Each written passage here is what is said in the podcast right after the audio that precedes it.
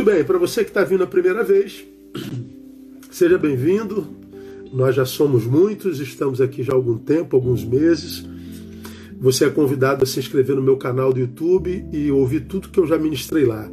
Ministrei uma série sobre provérbios durante dois meses, 64 dias, que eu acho que vale muito a pena. Provérbios em gotas, de 10 minutos, de 10 a 15 minutos, vale muito a pena e já está virando livro, tá, gente? Quero que vocês comprem quando sair. Acho que no Natal ele sai. E depois nós viemos para cá, começamos um projeto chamado Ser Humanidade. E porque está todo mundo falando de espiritualidade, para mim, a verdadeira espiritualidade, a espiritualidade do reino, é aquilo que não estabelece só o nosso destino, céu ou inferno. Não, é a espiritualidade do reino também nos capacita para o modo de ir para lá. Então a espiritualidade do reino afeta a nossa ser humanidade. O fim da espiritualidade é a ser humanidade. É ensinar a gente a ser gente como gente tem que ser, uma vez que depois do pecado nós passamos a ser gente da forma errada. Nesse projeto a gente começou a falar sobre perdão, porque o perdão é o que promove reconciliação. Ah, quem não aprendeu a liberar perdão é, perdeu a capacidade de sonhar e, e a vida vai estagnar mesmo, porque você, aonde for, independente do tempo, vai estar preso ao seu algoz, vai estar preso ao seu passado, e quem não se desapega do passado perde o direito do futuro. Então, o perdão é o alicerce sobre o qual a vida se estabelece. Quem não aprende a perdoar, morre antes da morte chegar. Depois que nós saímos do perdão, nós fizemos juntos uma análise dessa sociedade doida, doente, louca que a gente está vivendo. E eu mostrei para vocês na palavra que nós, como sociedade, como raça, vivemos um processo de desconstrução humana. E é um processo mesmo. Nós estamos vivendo um processo oposto ao da tecnologia. A tecnologia evolui, 5G já está às nossas portas, enquanto a, a, a, tecnologia evolui, a humanidade involui. Nós nos tornamos uma sociedade suicida. É, e falamos do suicídio em duas perspectivas. Suicídio quando o sujeito se mata, é autoextinção, mas também suicídio na perspectiva do homicídio, porque todo homicídio também é um suicídio. É a raça humana matando a raça humana. Então é a raça humana se extinguindo. Então nós vivemos um suicídio coletivo. O número de homicídios, portanto, o suicídio coletivo é cada vez mais volumoso entre nós. E por que, que as pessoas estão se matando e matando? Porque a vida se inviabilizou. Por quê? Porque nós fomos desconstruídos. Como? Mostrei isso na Bíblia Sagrada, vale muito a pena você é, ver lá. Depois começamos esse projeto que é o Amor iceberg, fazendo análise da palavra do Cristo que diz que por se multiplicar a iniquidade, o amor de muitos esfriará. Pegamos 1 Coríntios capítulo 13 e explicamos versículo por versículo por que, que o amor em nós não pode esfriar. Aí nós aprendemos que a gente não morre quando a morte chega, a gente morre quando o amor se vai porque a palavra está dizendo: ainda que eu falasse a língua dos homens, ainda que eu entregasse meu corpo a ser queimado, ainda que eu conhecesse todos os dons e, e ciência, ainda que eu distribuísse os meus bens para o sustento pobre, se não tiver amor, nada serei. Portanto, sou, somos enquanto amamos. É, eu não morro quando a morte chega, eu morro quando o amor se vai. Então, somos enquanto amamos. Se o amor esfria em nós, morremos. A gente não vive mais, a gente existe. Ok? A gente é alcançado por aquela morte que o diabo imprime. Que morte é essa? O diabo mata sem tirar a existência. Mata você e você continua com a agenda cheia. Mata você e você continua trabalhando, pregando, adorando, morto. A gente vive enquanto ama. Aí, ficamos nisso meses, tá? Aí na semana passada, eu me prendi num versículo do capítulo 13, que é o versículo 5, parte B, quando Paulo está definindo o amor, ele diz assim: o amor não se porta inconvenientemente, não busca seus próprios interesses. Eu fiquei aqui nesse texto. Aí começamos a falar sobre o amor em movimento. Já é outro tópico da ser humanidade. O amor em movimento. O que, é que nós aprendemos na semana passada? Que o amor busca, é ativo. O que ele não busca é seus próprios interesses. Então, ah, o amor, ele não é um sentimento, ele não é uma, uma percepção humana, uma sensação. Ele é uma força ativa, ele é uma entidade que se movimenta, que busca. Só que Paulo diz que o amor de Deus não busca o interesse de quem o possui. Então esse amor, ele é o que põe a gente em movimento. É um amor que, que capta, que corre atrás, que caça. É um amor que me tira daqui. Aí nós fizemos uma análise sobre isso, aprendemos que é o amor que traz realização à vida. Por que, que é o amor que traz realização à vida? Porque nós não buscamos mais os nossos próprios interesses. E por que, que nós não buscamos os nossos interesses mais? Porque nesse amor, todos os nossos interesses, todos os nossos interesses já foram satisfeitos. O amor é Deus e Deus planifica o ser humano. Nós, se não preenchemos todos os vazios, aprendemos a administrar todos eles, de modo que esse amor em nós nos locupleta a ponto de matar em nós o vazio que angustia e nos tirar do lugar para buscar interesse alheio, nos tira da futilidade, nos levando à utilidade. Lembra que eu estou em 1 Coríntios capítulo 13, diz que não é ah, os melhores dons que traz sentido à vida, realização à vida. Então eu posso ter os melhores dons, eu posso ser o maior filântropo, dar os meus bens todos, eu posso ser o mártir como Luther King, posso dar a vida pelo resgate de muitos. Ah, tem amor? Não, então você vai fazer muito e não vai conseguir se realizar. É o amor que realiza a vida, a vida. Morreu o amor, inexiste vida. Nós falamos sobre isso na semana passada. Nós aprendemos também na semana passada que, portanto, é o amor que nos tira da inércia. É o amor que nos faz movimentar. Nós citamos Aristóteles do século IV, nós citamos a primeira a lei de Newton, a lei da inércia, no século XVII, que diz que a tendência de todos os corpos, quando nenhuma força está é, sobre ele, é permanecer no seu estado natural, ou seja, de repouso. Todo corpo tem por estado natural a inércia. E como disse Aristóteles e Newton, a primeira lei de Newton, todo corpo só pode se movimentar se tiver uma força exercendo poder sobre ele.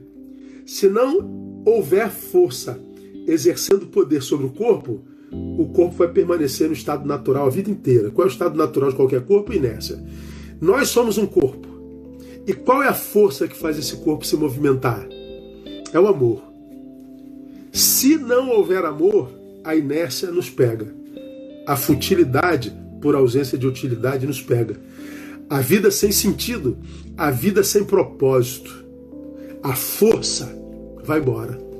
E a gente morre mesmo. É o amor que nos tira da inércia. Eu falei que a inércia é filha do egoísmo. Não é? Por quê? Porque eu estou parado. Perdi apetite pelos outros, por tudo que não eu. Portanto, se eu amo, eu amo com amor doentio, que não é amor próprio, é filautós, como Paulo fala em 2 Coríntios capítulo 13, amante de si mesmo, mas fútil, egoísta e morto. É o amor que nos tira da inércia. E hoje a gente vai falar sobre uma terceira marca do amor, que é que diz que é o amor que nos capacita a vencer a solidão. É, o amor não busca seus próprios interesses. Ou seja, O verdadeiro amor, ele sempre vai nos empurrar ao outro, a alguém. Por quê? Porque você necessita do outro? Não. Porque você se preocupa com ele. Você não busca o outro por causa de si. Sua busca relacional não é mais interesseira, não é mais de dependência, não é por necessidade de poder e de locupressão. É porque você não suporta ver no outro o que você tem em si em abundância. Você não busca mais os seus próprios interesses, porque os seus já foram supridos no amor do Pai. Aleluia! Isso é lindo demais, irmão. Nossa, eu, eu vibro com esse negócio. Por que, que a humanidade está fenecendo na sua capacidade de relacionamento? Por que, que o mundo está em guerra? Por que, que nós estamos tão polarizados? Por que, que nós não conseguimos mais divergir sem brigar? Por que, que a gente não consegue mais cinco minutos de diálogo? Por que, que nós estamos doentes como nós estamos e como eu preconizei na minha fala de hoje à tarde, como sociedade, acho que nós já nos matamos, já estamos mortos. Por que, que nós estamos mortos? Porque o amor esfriou, de modo que toda vez que alguém busca alguém, quase sempre busca alguém para tirar alguma coisa dele ou para usá-lo para completar alguma coisa em si. Então toda busca, todo relacionamento é motivado pelo egoísmo. Portanto, quase todos os relacionamentos são é, é, é terminados antes da sua possibilidade. Pouca gente consegue ficar casada hoje. Pouca gente consegue ficar no mesmo lugar há muito tempo, na mesma igreja, no mesmo trabalho, nas mesmas relações. Nós estamos sempre em movimento. Por quê? Porque todo relacionamento é relacionamento de gente que está atrás de gente para suprir uma necessidade sua, egoísmo, portanto não ama o outro, usa o outro, e gente que está atrás de gente para extrair alguma coisa para o seu prazer, egoísmo de novo. Ninguém, ou quase ninguém, busca o outro por causa do outro. Quase todo mundo busca o outro por causa de si mesmo. Vai dar errado. O que, que acontece? Nós vivemos dois tipos de solidão. Nós vivemos a solidão subjetiva e nós vivemos a solidão coletiva. Eu estou só quando sozinho e eu estou só quando acompanhado. Nós estamos sós quando estamos a sós e nós estamos a sós em bando. A gente não consegue conexão que seja produtiva, enriquecedora com quase ninguém. Quase toda vez que a gente se entrega a um relacionamento, a gente se machuca, a gente se fere, a gente se ferra. E aí você se machuca uma vez, você se decepciona a segunda vez, você se ferra a terceira vez, chega uma quarta vez que você diz: não quero mais. A solidão, antes, não era um desejo teu, agora é uma necessidade por sobrevivência. Diga que não é isso. Ora, como é que a gente vence a solidão então? No outro? Não, amado, aprenda isso aí no nome de Jesus. Eu não mato a solidão no outro. O que mata a solidão é o amor. Porque se o outro com quem eu me relaciono não for de fato uma relação de amor, ele pode ser quem for, não vai matar a solidão em nós. O que mata a solidão, guarda e anota isso. Não é ter alguém do lado, é ter quem está do lado dentro também. Se quem está do lado não está dentro, e se quem está dentro não está do lado, eu continuo só, mesmo no meio de um maracanã cheio. Então, o que que mata a solidão? É o outro? Não, é intimidade com o outro. O que mata a solidão é o amor que eu tenho verdadeiro pelo outro. Se não for amor o que me une, você pode se unir a quem você quiser, quantas vezes você quiser. Toda vez que se reúne é para se ferir. Tá aí. Dá para entender porque o fracasso relacional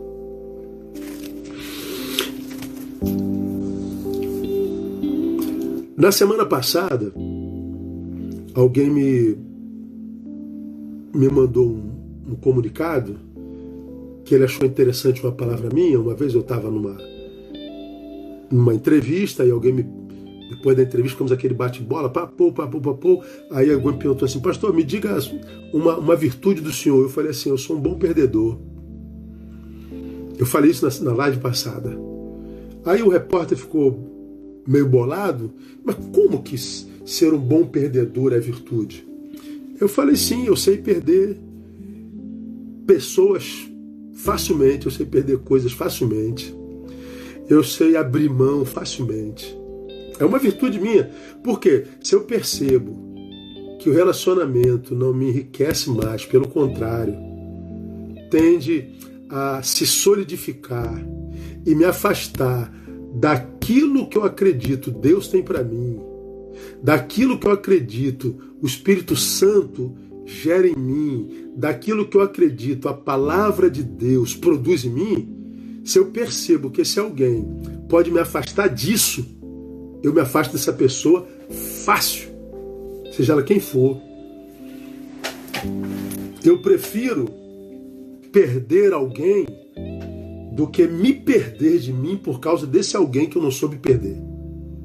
Aí, como eu já disse, quem não aprende a perder gente, acaba por se perder de si mesmo por causa dessa gente que não soube perder. E tem muita gente que, porque não quer perder gente, acaba se perdendo de si. E aí o que, que acontece? Está só, mesmo com gente que não quis perder, e essa gente, mais cedo ou mais tarde, vai embora e você vai se ver só de novo, só que muito mais ferido. Por quê? Porque o que mata a solidão não é o outro, não, gente. É o amor. Eu sei, alguns de vocês, quem sabe teólogos profundos, devem estar pensando aí, mas pastor, lá no Éden, quando Deus viu que Adão estava sozinho, ele simplesmente criou Eva e ele conheceu Eva quando abriu os olhos. O senhor acha que Eva, é, Adão se apaixonou por Eva na mesma hora? Não creio. É, é um bom pensamento. Agora, mas pense mais um pouquinho. De onde Deus tirou Eva? De dentro de Adão. Eva estava dentro. Só que naquele caso, porque não havia sociedade, a relação ainda não era afetiva, porque não havia igual, ainda que não fosse afetiva de primeira, Deus extraiu Eva de dentro. Ou seja, quem matou a solidão de Adão estava do lado de Adão e saiu de dentro de Adão. Se você pretende matar a solidão com alguém que está do lado, mas que também não está dentro, você vai viver uma solidão coletiva. Você vai viver uma solidão acompanhada. Eu não sei qual solidão que é pior. Eu acho que é melhor ser só, só do que ser solitário acompanhado. Porque só eu me firo menos do que com alguém com quem eu me relacione sem amor e sem afeto. Então, por que, que eu não posso perder o amor? Porque é o amor que eu mato a solidão. Quando você ama, é batizado no amor de Deus e está encharcado desse amor, você não está sozinho nem quando está sozinho, porque você consigo mesmo está em ótima companhia. A solidão não é um problema grave para quem está batizado de fato de verdade no amor do Pai. Essa palavra é muito forte, irmão. Por que, que é o amor que nos capacita a vencer a solidão? Porque na vida de quem ama, sempre, sempre haverá um outro. Como eu disse, porque quem ama não busca seus próprios interesses, ele sempre busca o outro. E por que, que o outro é importante, irmão? Eu vou explicar para vocês. Quem é de Betânia já, já aprendeu isso, mas nunca é demais repetir, né? Quando eu olho para o Gênesis, portanto é um problema genético. Quando eu olho para o Éden, é um problema edêmico. É um problema de origem, portanto é de natureza humana. Eu vejo na relação de Adão e Eva um ensino implícito maravilhoso. Ou seja, a nossa vida só encontra sentido e plenitude no outro. Eu falo sobre isso direto, sou chato e repetitivo. Por que, que o senhor repete tanto, pastor? Porque vocês não ouvem. E eu fico muito feliz quando eu vejo alguém que ouve. Deus criadão. Preste atenção. E para cada criatura ele faz um par. Para cada boi uma vaquinha, para cada cavalo uma eguinha, para cada vaca uma vaquinha, para cada cachorro uma cadelinha, é, para cada bicho uma parceira. E Adão tinha quem? Adão tinha o próprio Deus. Preste atenção. Que o visitava todo dia na virada do dia. Todo dia Adão via Deus face to face antes do pecado. Bom, o boi tinha uma vaca, o cavalo tinha uma égua, o cachorro tinha uma cadela. Adão tinha Deus. Quem está em melhor companhia? Adão. Só que Deus, o Criador, que era companhia de Adão, a despeito de ser companhia de Adão, esse mesmo Deus diz: não é bom que o homem esteja só. Veja o que, que está acontecendo no Éden. Quando o assunto é plenitude humana, vida com sentido, quando o assunto é relacionamento, Deus é pouco. Deus está diante de Adão e diz: Adão, você está sozinho. Como que alguém pode estar sozinho em Deus? Porque para dar sentido à vida humana, Deus é pouco. Precisamos mais do que Deus, por incrível que pareça. Tanto Deus sabe disso que Deus criou o outro. Criou Eva. Eu acho isso mistério. Eu não preciso de ninguém, eu só preciso de Jesus. Mentira. Você mente para você. Deus olhou para Adão com ninguém e disse: com ninguém não dá. Tem que ter alguém. Você só encontra plenitude no outro. A tua vida só encontra sentido no outro. Não é em mim, diria o Senhor. Deus faz um parzinho para Adão. Exemplo. Aonde o professor encontra sentido para a vida? No aluno. Aonde o médico encontra sentido para a vida? No paciente. Aonde o pastor encontra sentido para a vida? Na ovelha. Aonde o motorista encontra sentido para a vida? No passageiro. Nós nos locupletamos. Pense nos dons.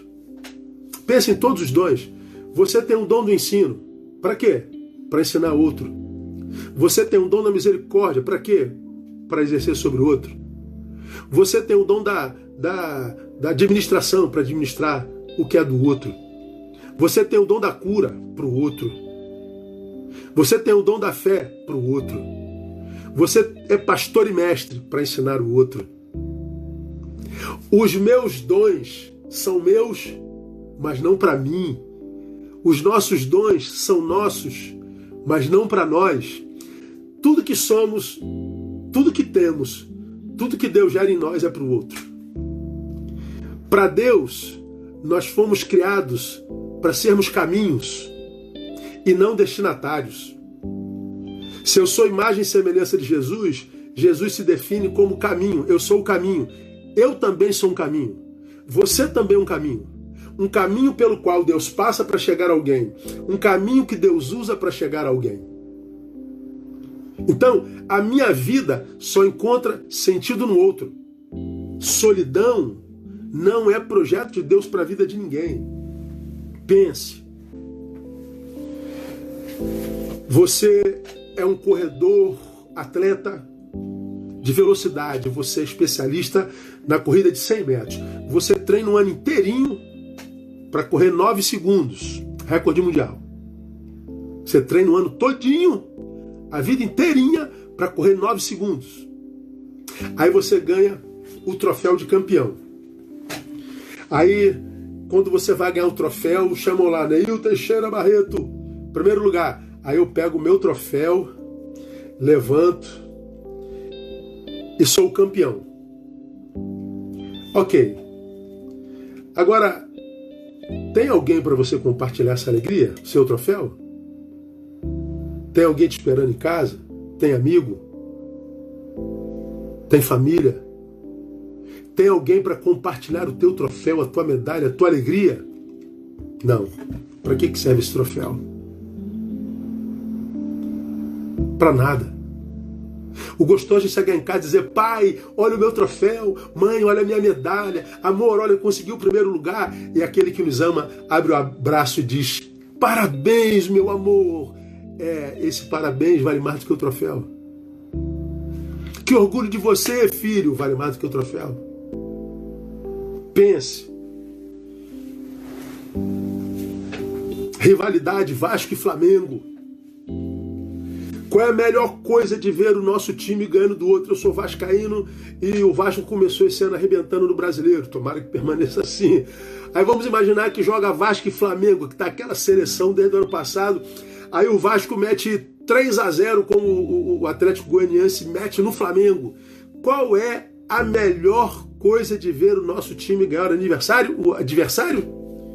É zoar o amigo no dia seguinte. Se o Vasco ganha, é bom ter um amigo flamenguista, porque a gente já chega no trabalho zoando ele. E aí, bro, cadê você? Tá com a boca calada. Zoar o amigo é a melhor coisa de ver o nosso time ganhar. Porque se o nosso time ganha e a gente não tem nenhum amigo, essa vitória não significou nada. É no outro que a gente encontra a plenitude. Agora, quando é que o outro se torna outro de fato e nos ajuda a viver plenitude conforme pensou Deus no Éden? Quando essa relação é de amor.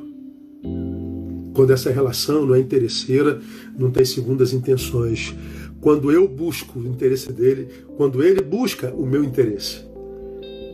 Quando é troca. Quando não há competição. Quando não há possessão. Quando não há abuso. Quando a relação é de desapego. Deixa ir. Deixa voltar quando quiser. É uma relação que não tem cobranças. Raros os seres humanos que vivem isso. Nós vivemos tão doentes nós vivemos tão afetivamente desequilibrados que quando a gente encontra alguém com quem a gente troca feeling, com quem a nossa química casa, a gente acaba se apegando e a gente se apaixona demais e a gente fica dependente e a gente acaba se virando possessivo e a gente não consegue mais viver sem aquilo. Adoeceu. Você continua só se sente isso. Eu acredito que a relação saudável é aquela que é tão saudável que a gente nunca se sente dono. Eu vou ousar um pouquinho mais. Para mim, a relação saudável é aquela que é tão saudável que, porque tão saudável é que a gente não precisa sentir nada pelo outro.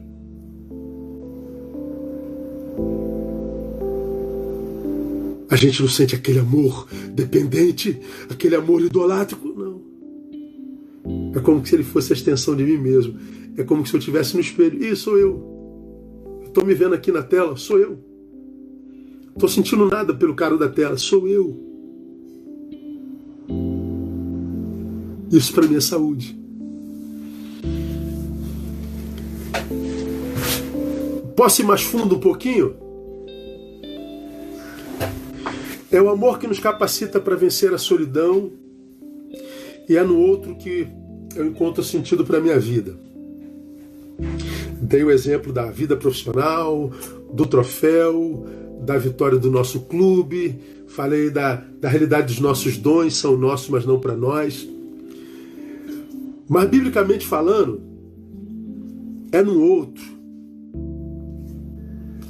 Somente no outro que a gente consegue viver o ideal de Deus. Quando Deus nos criou, Ele nos criou com um, um ideal. E nesse ideal, o ideal é o bom de Deus. Deus cria tudo e viu que era bom.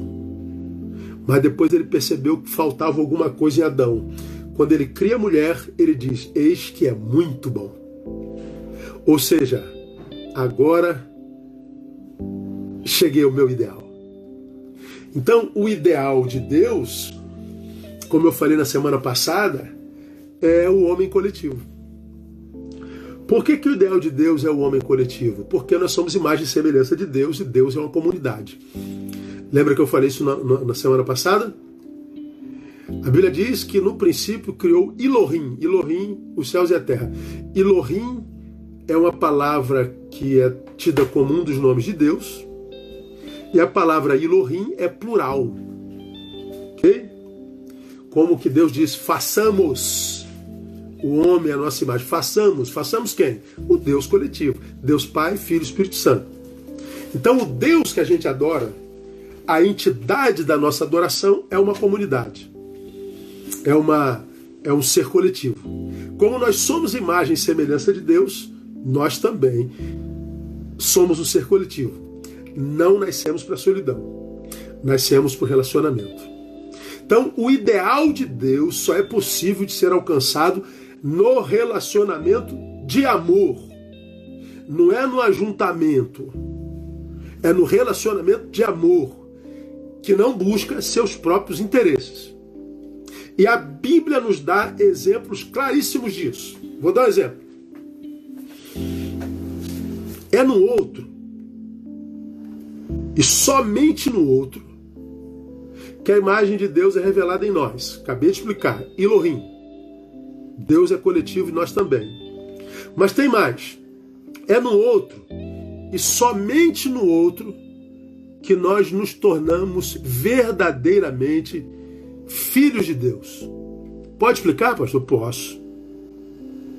Você vai na oração do Pai Nosso, ele diz assim: ó, vocês quando orarem, orem assim: Pai nosso.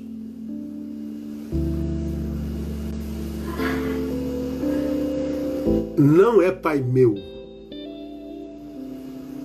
O Deus Criador não tem filhos únicos.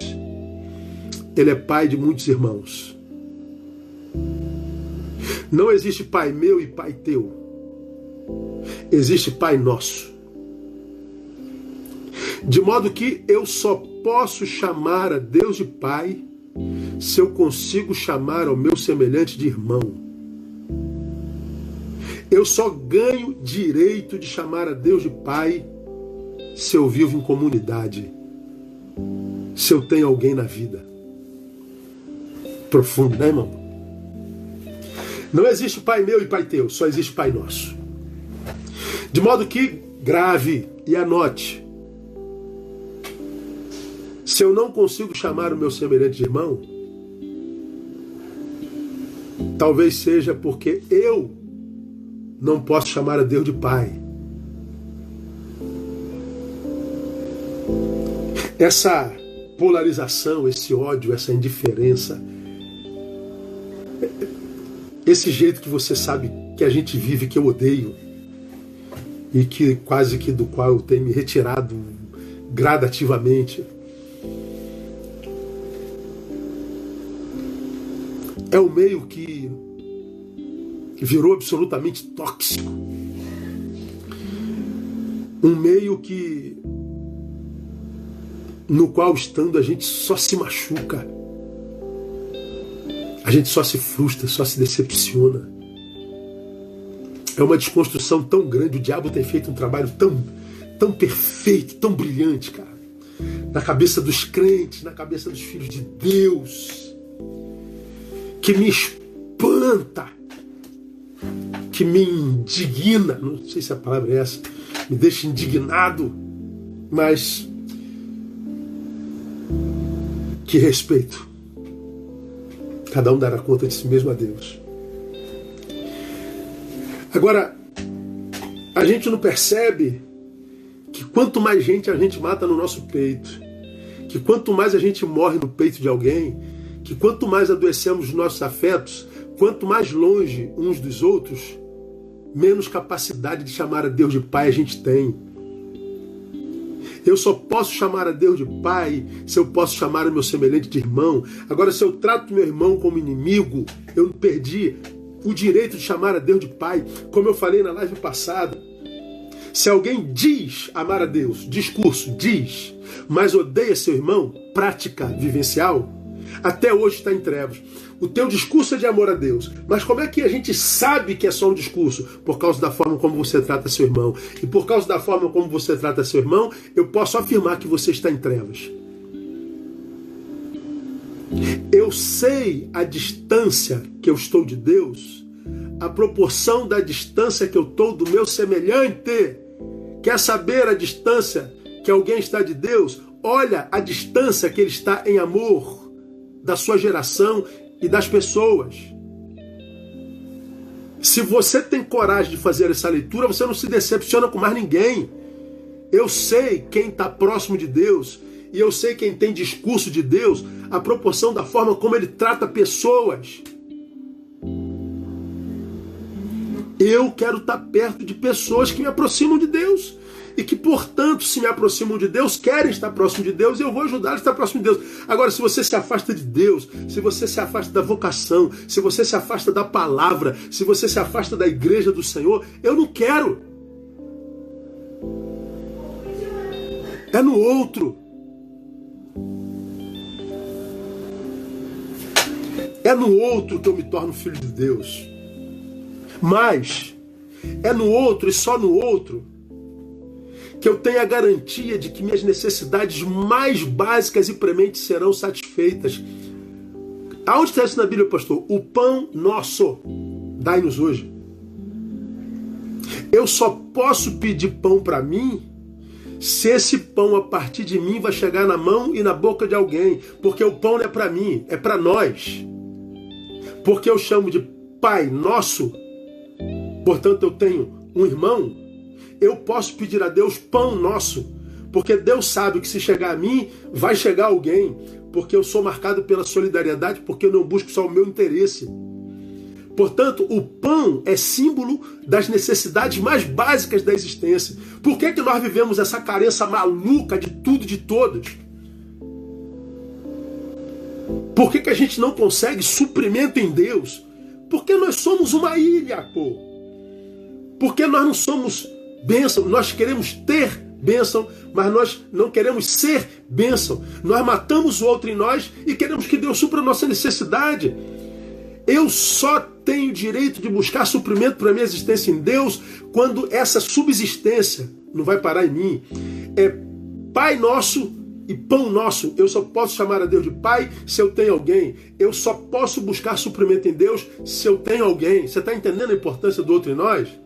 E mais, é só no outro que eu tenho certeza de poder contar com a presença de Deus. Presença de Deus. Por quê? Porque Deus disse que o nome dele é Emanuel. Emanuel é o quê? Deus conosco, não é Deus comigo. É Deus conosco. Deus só vem a mim se eu estiver com alguém. Deus só vem a mim se eu for nós.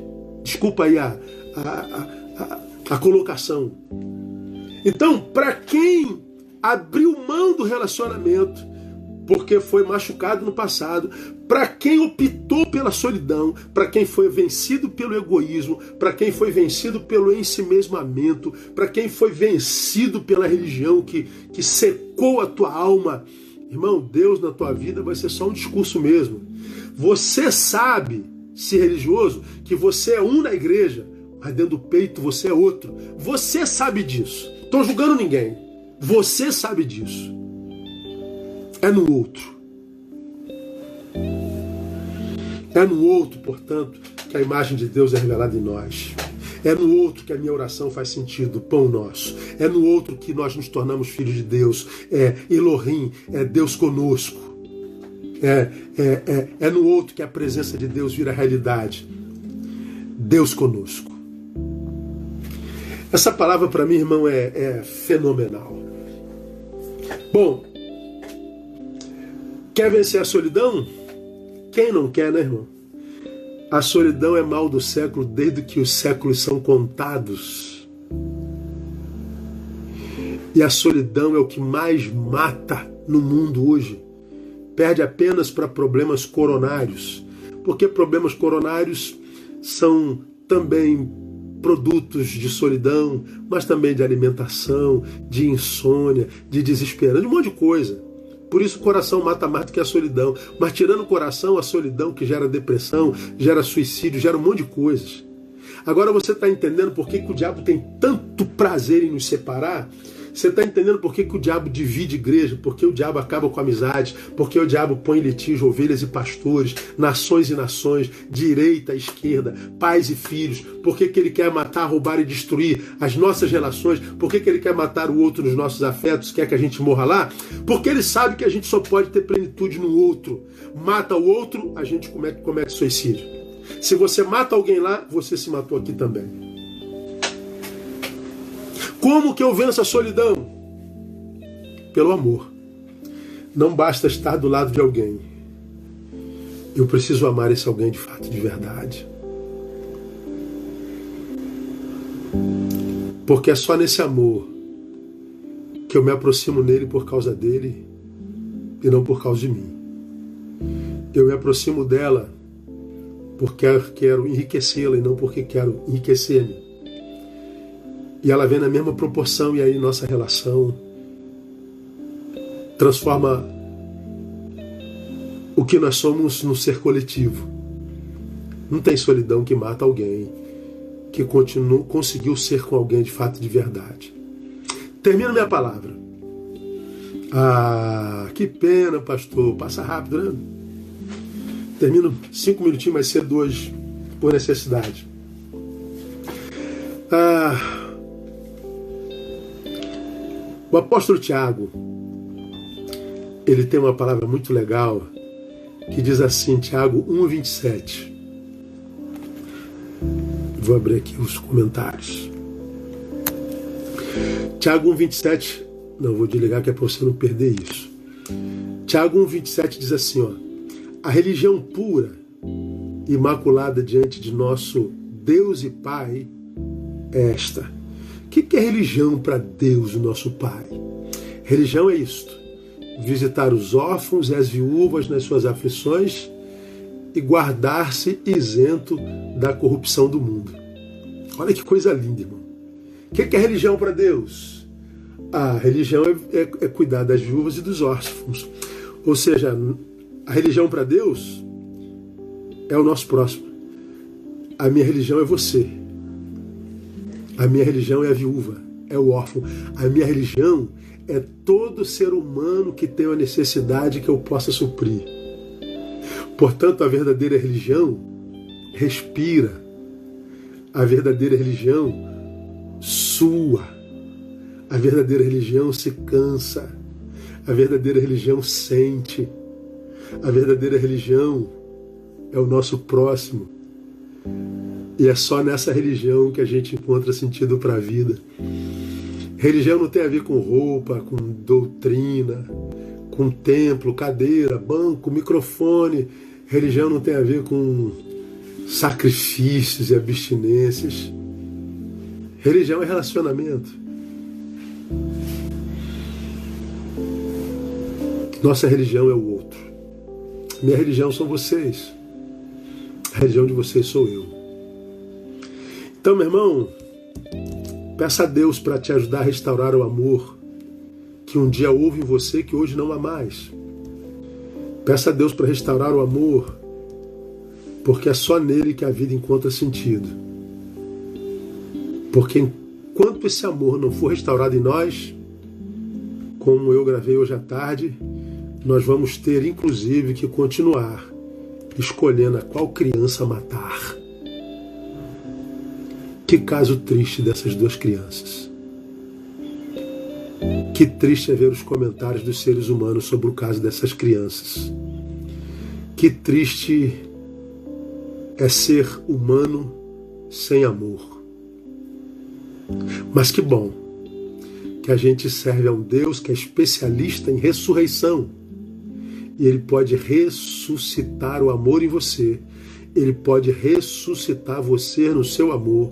Ele pode fazer você voltar a amar a vida, porque a sua proposta é: eu vim para que vocês tenham vida e vida em abundância.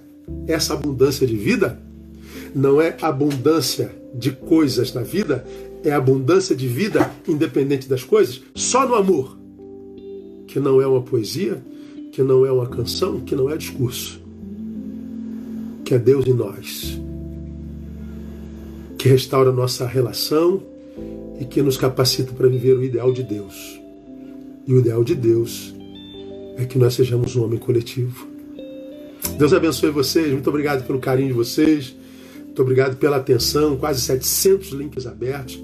Te abençoo, pelo amor de Deus. Compartilha com alguém essa palavra. Compartilha com alguém uma frase que você gostou, uma palavra que você gostou. Compartilha tudo que você está recebendo.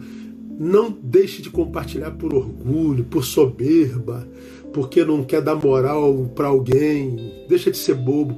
Te abençoou, seja caminho. Compartilha. Compartilha com o teu link compartilha no teu stories, compartilha no teu feed, compartilha no teu Facebook, compartilha com teu amigo, manda para o teu zap. Quem precisa ouvir isso? Todo mundo precisa ouvir isso, porque sem amor a gente não é. Vamos orar. Ó Deus, tem misericórdia de nós, seres humanos, da raça humana. Nós estamos construindo um mundo de barbárie nós chegamos a um ponto em que temos que escolher a qual criança matar. Tem misericórdia de nós, Deus. Estamos vivendo um tempo onde homens estão se transformando em pedra, bestas feras, monstros. E o próximo monstro e a próxima pedra pode ser qualquer um de nós. Livra-nos dessa desgraça. Tua palavra diz que o amor esfriaria e nós estamos vendo diante dos nossos olhos essa realidade. Livra-nos disso, desse amor iceberg. Incendeia o nosso coração nessa noite. Incendeia o coração dos meus ouvintes. Incendeia, acende o fogo outra vez, Deus, desse irmão, dessa irmã, dessa esposa, desse marido. Incendeia, vem nos incendiar com esse amor e livra-nos desse coração de pedra. Ministramos vida e amor no coração desses meus amados irmãos e irmãs. Eu ministro vida no nome de Jesus, nosso Senhor que reina. Amém e amém. Obrigado, gente. Deus abençoe. Que bom estar com vocês todos nessa noite. Na quinta-feira, eu aguardo vocês mais uma vez. Até lá. Beijo.